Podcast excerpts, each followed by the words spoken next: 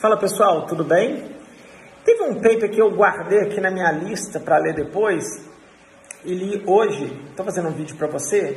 Foi publicado na Lancet no dia 25 de junho, um paper do ensaio clínico de fase 2 que chama Combivax. Olha, Combivax, combinação de vacinas. Existem muitos relatos aqui no Brasil de pessoas que tomaram vacinas diferentes, tomaram par diferente e por erro.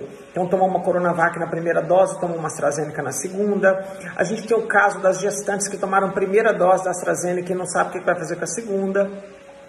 E eu não entendo, eu entendo muito pouco de desses estudos assim de imunidade e tudo. Então, eu acompanho muita gente que fala sobre o assunto, de imunologistas, me falhou a memória aqui, desculpa.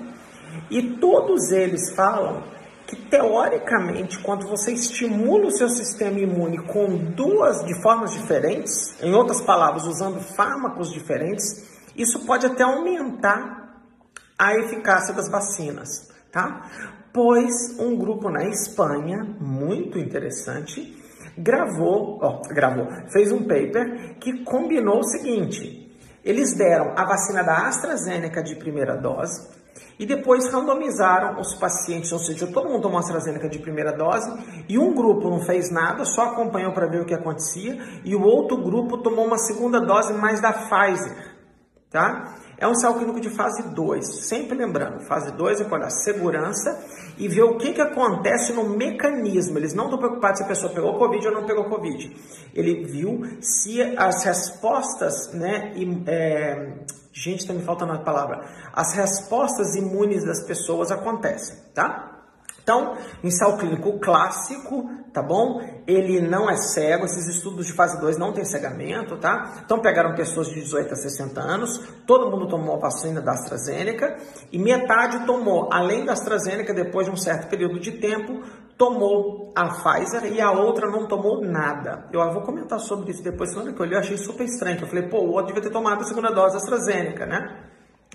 Então, o que, que eles olharam? Se havia alguma reação diversa e o que, que acontecia com a resposta imune nos dois grupos, tá? Resumindo, você super resumido nesse post, o estudo tem 676 indivíduos, o grupo intervenção tem 450 pessoas e o grupo controle tem 226. Isso é uma coisa legal, você faz uma randomização de 2 para 1. Um. Para cada duas pessoas que caem no grupo intervenção, uma cai no controle. E por quê? Porque do ponto de vista ético, você está teoricamente dando mais benefício para o grupo intervenção do que para o controle. Então, o comitê de ética gosta que você não exponha muitas pessoas a grupos controle, então eles fizeram uma exposição de 2 para 1.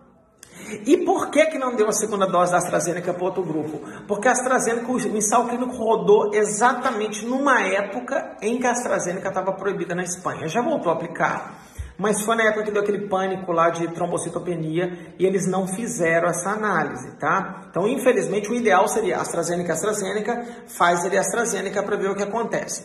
Mas o que eles viram é que é absurda o aumento de resposta imune quando você soma AstraZeneca com a Pfizer, comparado com uma AstraZeneca sozinha. Tem que lembrar que essa comparação é assim.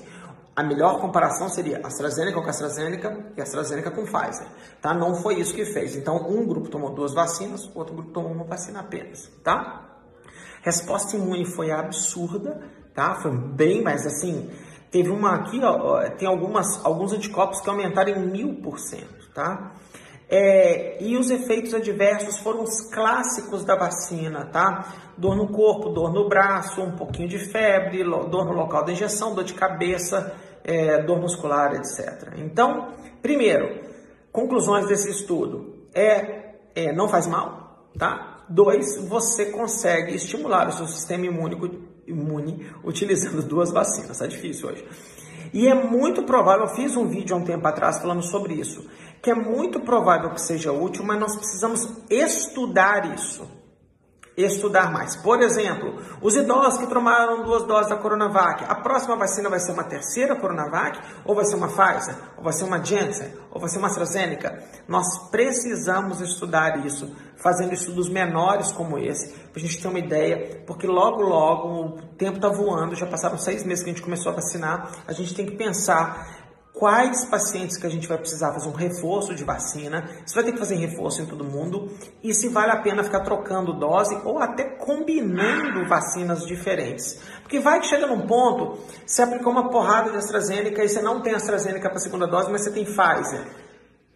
Baseado nesse estudo, talvez valha a pena, entendeu? E a gente está tentando usar os regimes de vacina certinho, que tá ok. Mas eu acho que mais estudos como esse precisam ser desenvolvidos.